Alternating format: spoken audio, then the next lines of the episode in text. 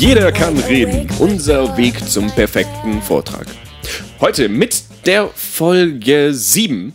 Und zwar geht es da um die Gestik mit dem Sebastian Eisenbürger. Und dem Heiko Scheible.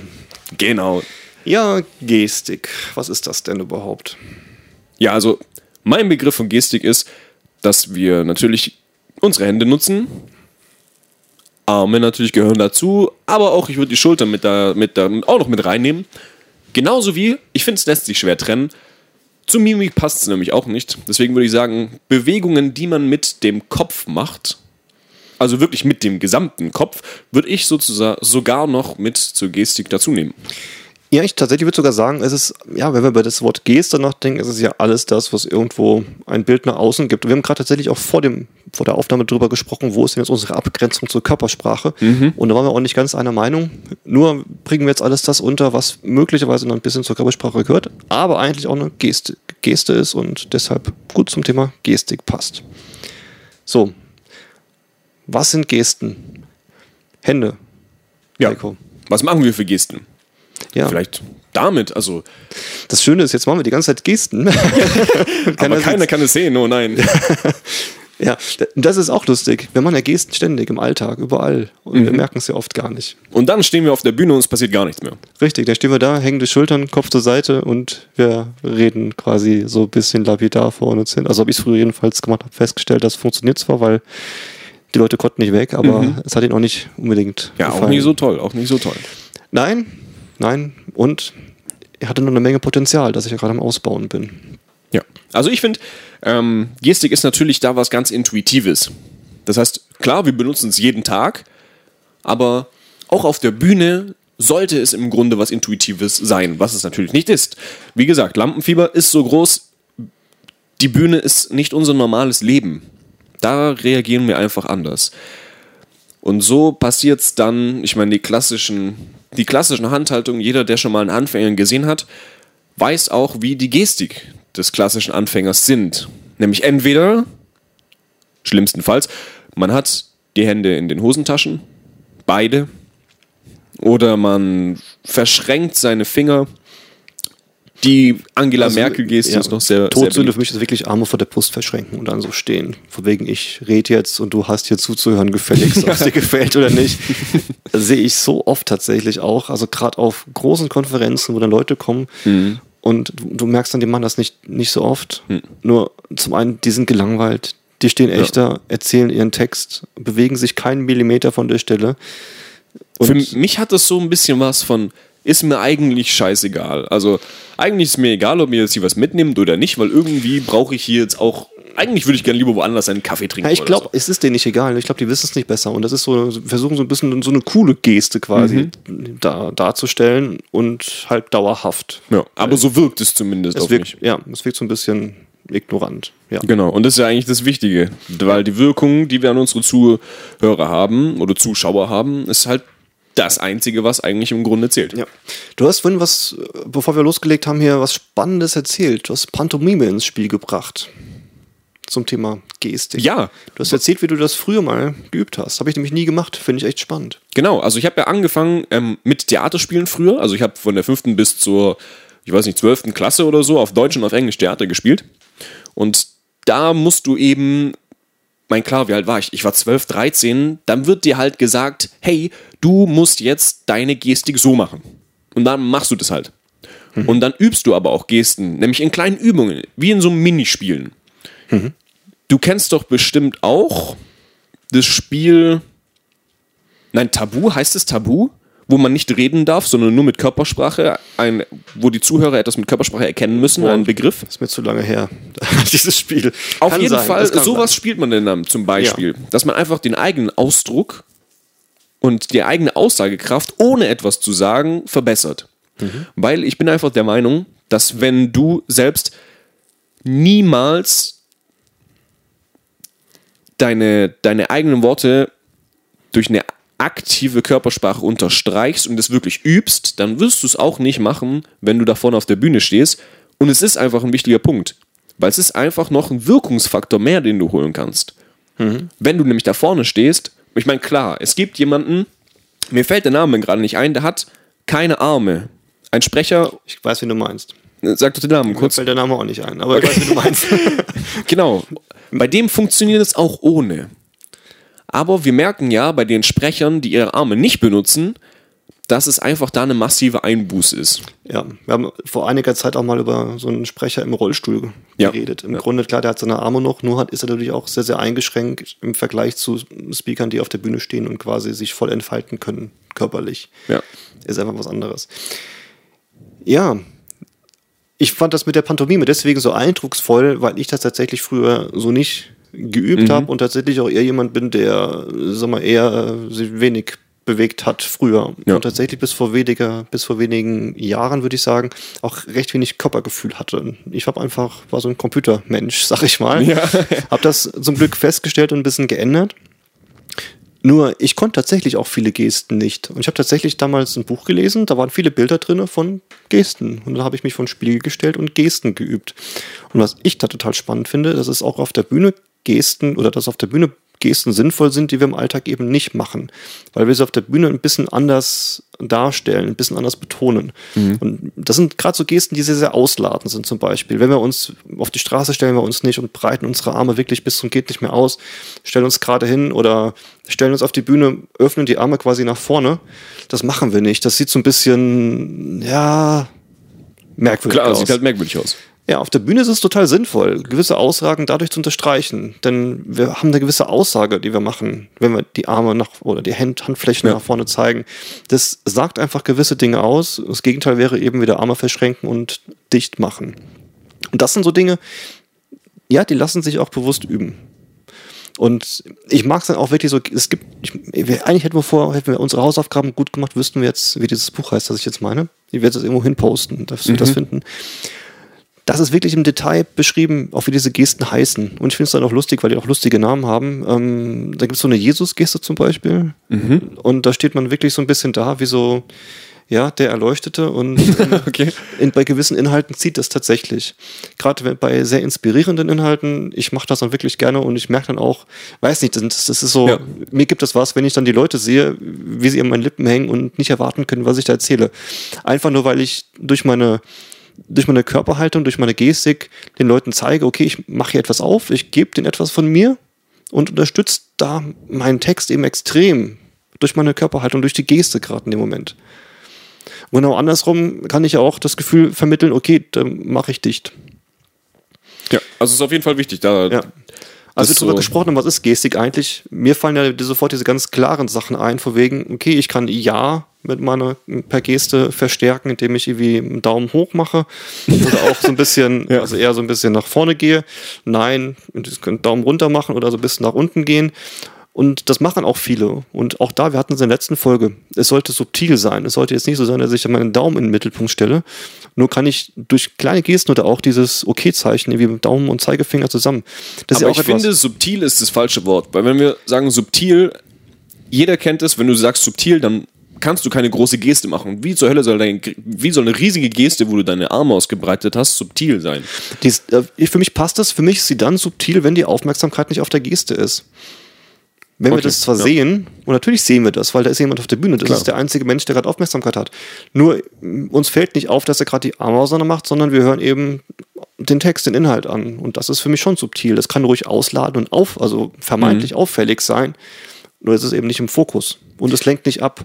Bist du, also es gibt ja so den, ich weiß nicht, wie sagt man das, den Spruch, große Reden und große Gesten. Stimmst du dazu? Ähm, nö.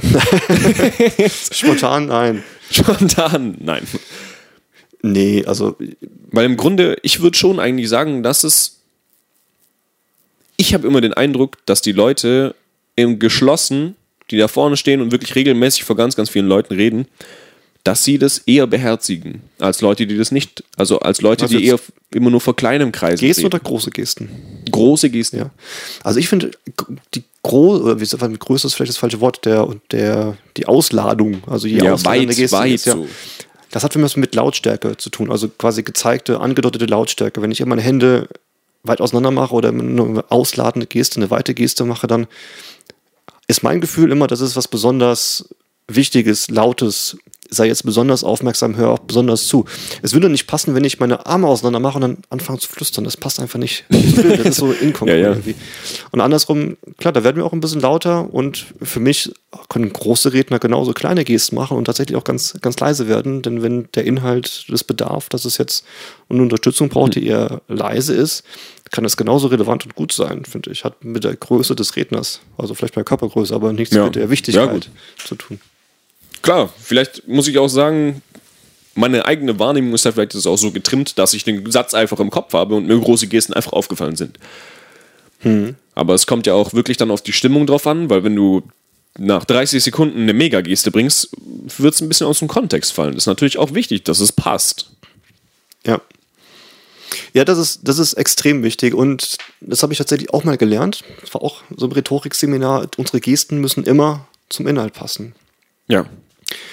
Und da ist mir eingefallen, oder das haben wir da auch gelernt, ist mir hinterher aufgefallen, gerade in der, bei Schülern und Lehrern, also bei Lehrern in der Schule, ist es total auffällig, da passen deren Gesten sehr, sehr selten zum Inhalt. Weil die tausend Sachen machen, während sie reden. Die nehmen da irgendwas, die gehen zur Tafel, die machen, die schreiben was Ah, an. okay. Und das passt nicht zum Inhalt. Anstatt dass sie, wie wir es eigentlich lernen, quasi sich, wenn sie einen Vortrag, also wenn sie was erzählen, sich zur Klasse wenden und dass sie wie per Gestik unterstützen, glaube ich auch, würden die Schüler besser lernen. Nein, dann gehen die derweil irgendwo hin, wischen derweil die Tafel, holen derweil irgendwas oder machen irgendwas und machen eine, oder machen etwas, haben eine Tätigkeit, die überhaupt nicht zum Inhalt passt. Drehen sich am besten noch weg, während sie Ja, reden. und das ist, ja, das passt einfach nicht. Und würde das ein Redner auf der Bühne machen, dann würde dem keiner zuhören.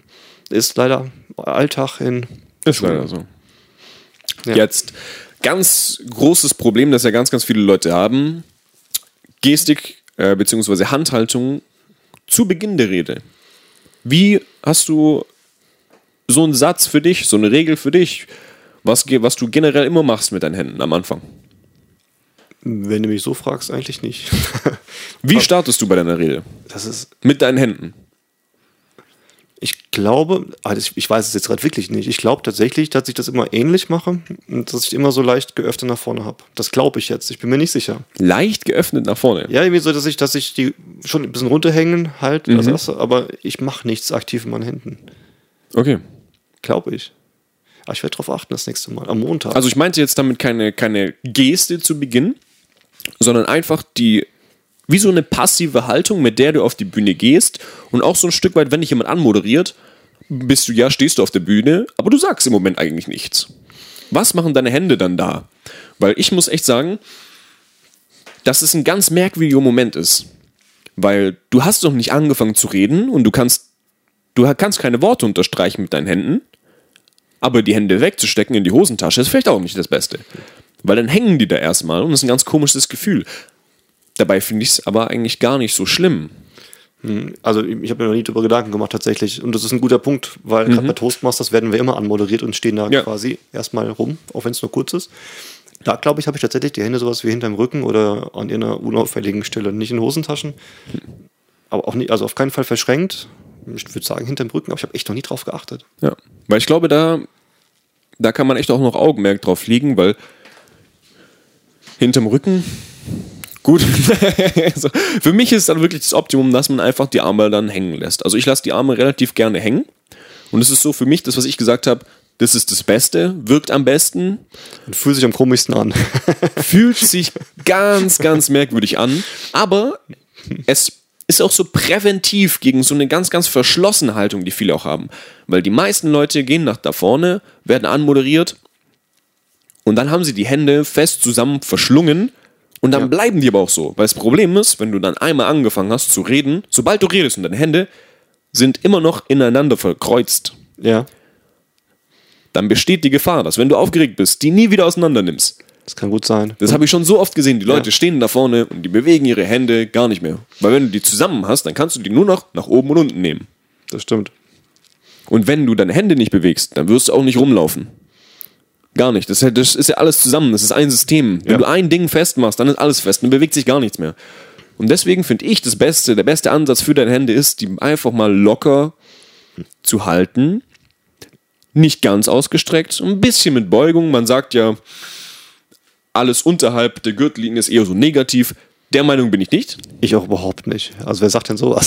finde ich, find ich ganz merkwürdig. Finde ich ganz merkwürdig. Man sagt, ja, es war so eine Zeit lang, äh, hatte ich gehört, dass Gesten unter der Gürtellinie Negatives ausdrücken und über der Gürtellinie Ich, ich kenne kenn das auch und halte es echt für ein Klischee. Hat Genau, und ich finde es auch, auch völlig merkwürdig. Obwohl ich sagen muss, dass Gesten unter der Gürtellinie auch ziemlich selten sind. Also ich finde wirklich ziemlich selten. Und man kann auch eine negative, so eine wegwerfende Geste zum Beispiel, als würde ich einen Ball hinter meine Schulter werfen. Ja, Das ist auch nichts Positives. ja, Und es ist auch, ich werfe was über meine Schulter drüber, sozusagen was Imaginäres. ja. Genau.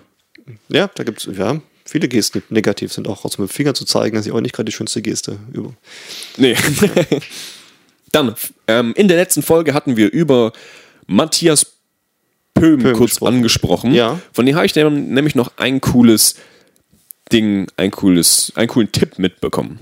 Mhm. Wenn man etwas Wichtiges zu sagen hat, was ja wirklich wichtig ist, dann kann man seine Sprache rhythmisieren. Den Clip kenne ich auch tatsächlich, ja. Ja, ich glaube, wir haben den gleichen gesehen. Also, Ja, Jetzt den- schließt sich so langsam Den der habe ich, Kreis. das, den hab ich live gesehen, diesen Vortrag, wo er das erzählt Ach, hat. was? Ja, genau. ah, so, Diesen cool. Vortrag. Cool. Der war Auf jeden Fall. cool. Auf jeden Fall, was ich gemeint habe, ist, er sagt, rhythmisiere deine Sprache, um deine wichtigen Aspekte zu unterstreichen. Und was du dabei tun kannst, um dich selbst noch zu unterstützen und das Ganze auch noch körpersprachlich, gestisch zu unterstützen, kannst du deine Hand genau in diesem Rhythmus, also in diesem Sprachrhythmus verwenden. Ja, und lieber Zuhörer, wenn du Kinder hast, ich gebe dir den Tipp, probier das aus. Das funktioniert so unglaublich gut. Es, es ist, man kann jeden Inhalt, fast jeden Inhalt verwenden, und- also ohne jetzt etwas auf eine gewisse Art und Weise zu sagen, sondern einen ganz normalen Satz. Einfach, wenn der so ein bisschen punktiert ist und ich eben mit, meinem, mit meiner Hand entsprechende gleichmäßige Bewegung mache, kriegt das einen ganz anderen Wert. Ja. Also das kann ich sowohl sagen, wenn ich möchte, dass meine Kinder irgendwas tun, kann es aber auch genauso sagen, wenn ich sie besonders loben möchte. Zum Beispiel heute war es gerade so, gerade heute wieder gemacht. Habe heute den ganzen Tag gearbeitet, die kamen beide von der Schule nach Hause und die sind so zum Alter, wo das gerade so geht. Also ähm, acht und zehn Jahre alt sind die beiden. Und es hat perfekt funktioniert. Ich kam heute Abend nach Hause und da habe ich den wirklich gesagt und auch auf diese Art und Weise. Das heißt, die, und dann haben sie mir auch wirklich richtig zugehört und das wirklich sehr ernst genommen, dass ich das richtig, richtig gut fand, dass das so gut funktioniert hat. Das Voll ist, gut. Ja, Ah, ja. zwar unsere beiden Stühle kaputt gemacht, aber das ist nicht so schlimm. Sie haben Stühle kaputt gemacht. Wo ich mich schon drauf gesetzt habe jetzt. Hey. Du hast ja einen neuen Stuhl bekommen. Nein, aber das, es funktioniert auch im Alltag sowas und das ist, das ist so super wirkungsvoll. Ich glaube, wir müssen noch mal sein Buch hier erwähnen. Ähm, irgendwie, wir haben es wir haben's nicht so mit Namen und noch nicht so mit Titeln. Jedenfalls ich gerade nicht. Nun gut, wir werden es einfach einbinden. Ja. Red, äh, sag mal bitte was, ich denke gerade nach, wie das Buch Du denkst gerade nach. Nun gut, dann erzähle ich euch von, von einem zweiten Rhetorikseminar, bei dem ich war. Und zwar bei der Volkshochschule. Ich mag die Volkshochschule selbst sehr, muss ich ehrlich zugeben. Aber das Rhetorikseminar, bei dem ich war, war echt wirklich eins der schlechteren, der schlechten Sorte. Wir haben dort eine Übung gemacht. In dieser Übung hatten wir einen vorgefertigten Text und diesen Text mussten wir aktiv mit Gestik unterstreichen. Das heißt, ähm, eine große Kiste, mussten wir eine große Geste machen. Oder es war hoch, da mussten wir eine hohe Geste machen. Ich glaube, dass diese Übung gar nicht so schlecht gewesen ist. Aber dabei muss man immer eins beachten. Wenn man nämlich eine Gestik macht, auf die man sich unheimlich konzentriert, also wenn man weiß, okay, ich möchte jetzt eine große Geste machen, die Geste ist standardmäßig immer vor der Sprache. Wenn ihr das mal beobachtet im ganz normalen Leben, und ich hoffe, Sebastian, du bist auch wieder bei mir, Ich bin bei dir, ich höre dir fasziniert zu. du beobachtet es mal, wann die Leute zu ihrer Sprache eine Gestik machen. Weil es ist so, der Körper ist einfach ein Stück schneller als die Sprache. Weil wir haben schon das gebildet, was wir eigentlich sagen wollten, nur ist es noch nicht draußen. Setze mal eine große Geste, also mach mal zu dem Wort groß, breite da mal deine Hände, aus, als würdest du es in der Rede sagen. Und jetzt macht es einmal die Geste, bevor du es aussprichst, einmal die Geste währenddessen oder die Geste, nachdem du es ausgesprochen hast. Da wirst du merken, es ist richtig, richtig merkwürdig, wenn du es währenddessen oder danach machst. Die Geste kommt immer zuerst. Okay. Und das ist halt auch so, da kannst du ganz, ganz viele Leute enttarnen, wenn die ihre Gestik hinkünsteln. Ja, okay. Das heißt, dann machen sie es währenddessen oder danach. Genau, dann machen sie es währenddessen und danach. Und sieht aber auch voll komisch aus. Also es sieht richtig merkwürdig aus. Soweit zu der Geschichte. Ist dir wieder eingefallen, was du. Was ich habe tatsächlich gerade recherchiert im Hintergrund ja. das Buch und ihr müsst es euch jetzt alle kaufen, weil wenn mir so viel Arbeit oder so viel Aufwand reingestellt, das jetzt zu recherchieren. Das Buch von dem guten Matthias Püm heißt Präsentieren Sie noch oder faszinieren Sie schon? Ich habe es gelesen, fand Ja, das richtig, richtig cool und ja, habe auch noch andere Bücher von dem Buch. Das war das gute, richtig gute Buch. Ja, Das war zum auch echt eins der allerersten Bücher, die ich über Rhetorik so gelesen hatte. Und ich muss auch sagen, dass es mir echt einen fantastischen Einstieg gegeben hat. Weil es gibt so einen kleinen Rundumblick Umblick und es ist echt, echt, echt fantastisch. Ja, und er mag auch sehr gerne Toastmasters. Auch nochmal das als kleinen Nebensatz. Ja, zu den Gestiken. Also, äh, um mal da konkret zu werden, gerade solche Sachen lassen sich auch total gut in Gestiken unterbringen. Besonders groß, besonders klein, wirklich winzig. Also, wir können so Ausdrücke unglaublich gut mit Gesten darstellen. Ja. Ja, ich bleib bei meinem Ja, Nein und 1, 2, 3 auf. Von wegen, ich zeig einen Finger, zwei oder drei Finger. Weil auch das, weiß nicht, das, ich mache sowas immer automatisch irgendwie. Und du sagst ja selbst, wenn es intuitiv ist, dann passt das schon. ja. Ja, ich finde es einfach, ich habe mich dran gewöhnt. Und, oder ach, weiß nicht, was ich gerade tue. Ich finde es so lustig, mich gerade selbst zu beobachten, während wir reden, also diese Podcast-Aufnahme machen, was für Gesten ich hier mache. Ich muss Weil- auch sagen, seit wir hier über äh, Gestik reden, ist der Sebastian unheimlich am Arbeiten. Also, das sieht echt das- anstrengend aus. War das, war das in der letzten Episode noch nicht so gewesen? nee, nee, das war noch nicht so. Das ist ja spannend. Ja, also ich tue das nicht bewusst. Ja, das ist, aber es ist ganz lustig zu beobachten. Ähm, gut.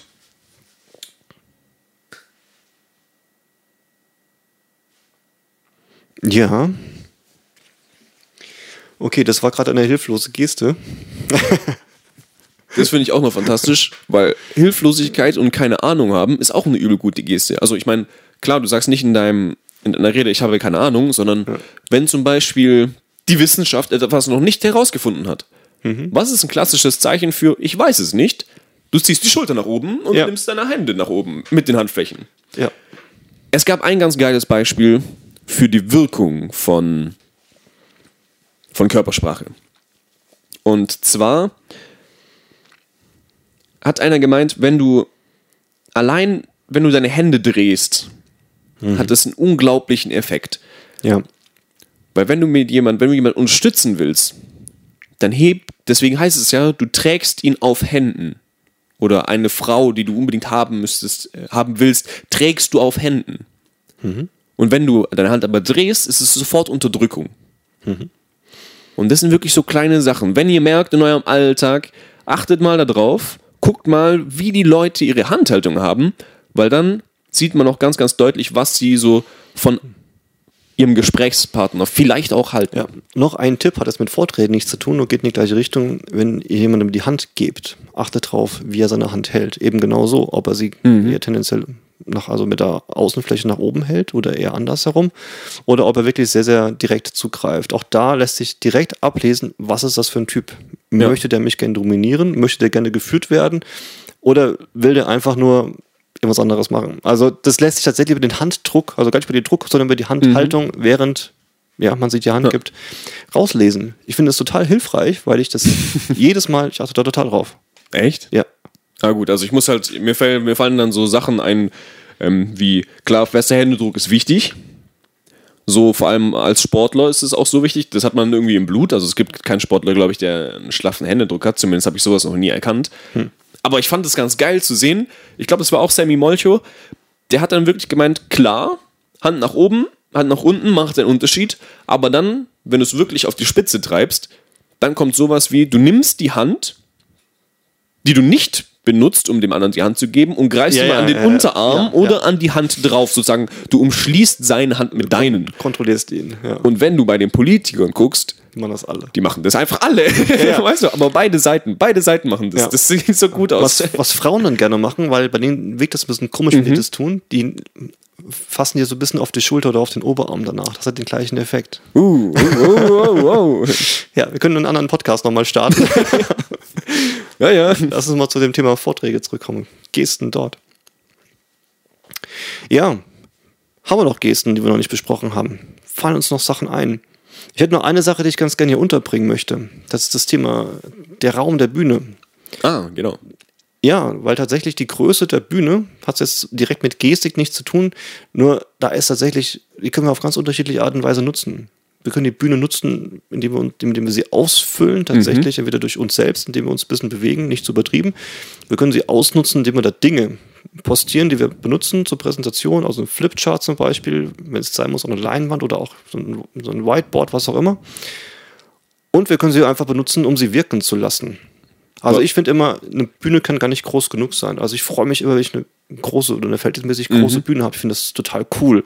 Ich weiß nicht, das gibt mir so ein gewisses Machtgefühl. Klingt jetzt ein bisschen blöd, aber im Grunde Ja. diese Größe der Bühne, die, die wirkt hier irgendwie und unterstützt mich, indem ich da einfach nur draufstehe. Und ja, ich mag es dann auch, wenn ich einen Flipchart habe, das ein bisschen von mir wegzustellen. Dass du so einen Weg zurücklegst, wenn du dorthin gehst, oder? Ja, genau. Und einfach auch, du hast in der letzten Folge sowas wie Ankerpunkte Genau. erwähnt. Ähm, Im Grunde ist das so ein Ankerpunkt dann.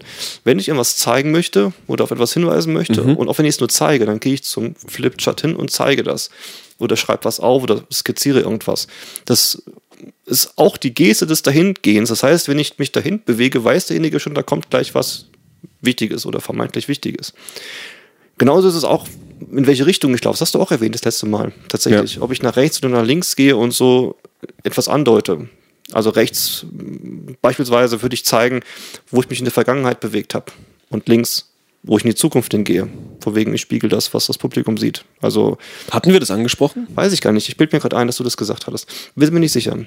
Kurz zur Erklärung. Also es ist so, dass wir Menschen haben tendenziell die Neigung, alles, was in der Zukunft liegt, rechts von uns zu sehen. Und alles, was in der Vergangenheit liegt, links von uns zu sehen. Jetzt ist es aber so, wenn wir auf der Bühne stehen, ist ja alles seitenverkehrt. Das heißt, das Publikum sieht unser links rechts und unser rechts links. Das heißt, wir müssen umdenken und entsprechend, ja, wenn wir Bewegungen machen, Ja. die in die Zukunft gehen, gehen wir nach links oder neigen uns nach links oder zeigen nach links. Und wenn wir Dinge in der Vergangenheit zeigen möchten, dann tun wir es auf der rechten Seite. Und genauso können wir auch das Flipchart postieren.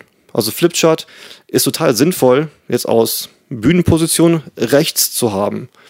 Weil Flipchart ist Schule, gefühlt. Da werden Sachen aufgeschrieben. Schule ist Vergangenheit und wir arbeiten ja an der Zukunft. Das Das, das ist ein heißt, interessanter Ansatz. ich habe es auch noch nicht getestet, das habe ich gehört und mache es einfach so und finde es cool von der Idee her. Ja.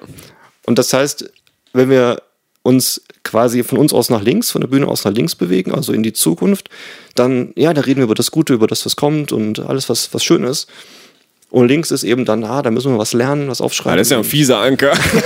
so, links alles schlecht, Flipchart schlecht. ja, nein, da Dann bräuchtest du zwei. richtig. Das gibt's ja auch bei, ähm, also ich meine jetzt klar, nicht mit den Raumankern, schlecht und, äh, und gut. Ich will so, schlecht und gut, ich wollte es gerade auflösen. Das ist jetzt nicht das optimale, der optimale Ja, Anker. ja. Ähm, nur Vergangenheit, Zukunft. Vergangenheit ist tendenziell mit Dingen oder da finden tendenziell Dinge statt, an denen wir jetzt auch nicht so gute Erinnerungen haben. Das, dem können wir uns bedienen. Hoppala, du wolltest gerade was sagen in Richtung zwei Flipcharts. Ja, genau, zwei Flipcharts. Also, ähm, ich habe ehrlich gesagt noch niemanden gesehen, der jetzt wirklich mit zwei Flipcharts gearbeitet hat. Ist Aber- schon, tatsächlich. Häufig so. Es gab eine Vera Birkenbiel, ja, die ist total so cool. hieß sie, glaube ich. Die hat mit zwei, mit zwei Overhead-Projektoren gearbeitet und Ja. hat darauf Dinge gezeichnet und ist dann wie so ein, ich weiß nicht, wie so ein Wiesel so zwischen den einzelnen Overhead-Projektoren hin und her und hat da verschiedene Dinge aufgezeigt. Sie können, hätte ja auch einfach einen benutzen können. Aber ich finde, das hat dem Ganzen einfach so eine Dynamik noch verliehen. Zu dem, was sie gesagt hat. Ja, und jetzt, ich werde mir auf jeden Fall nochmal ein Video angucken, weil da habe ich noch nicht drüber nachgedacht, ob das bei ihr auch diesen Grund hat. Aber ich kann mir das gut vorstellen.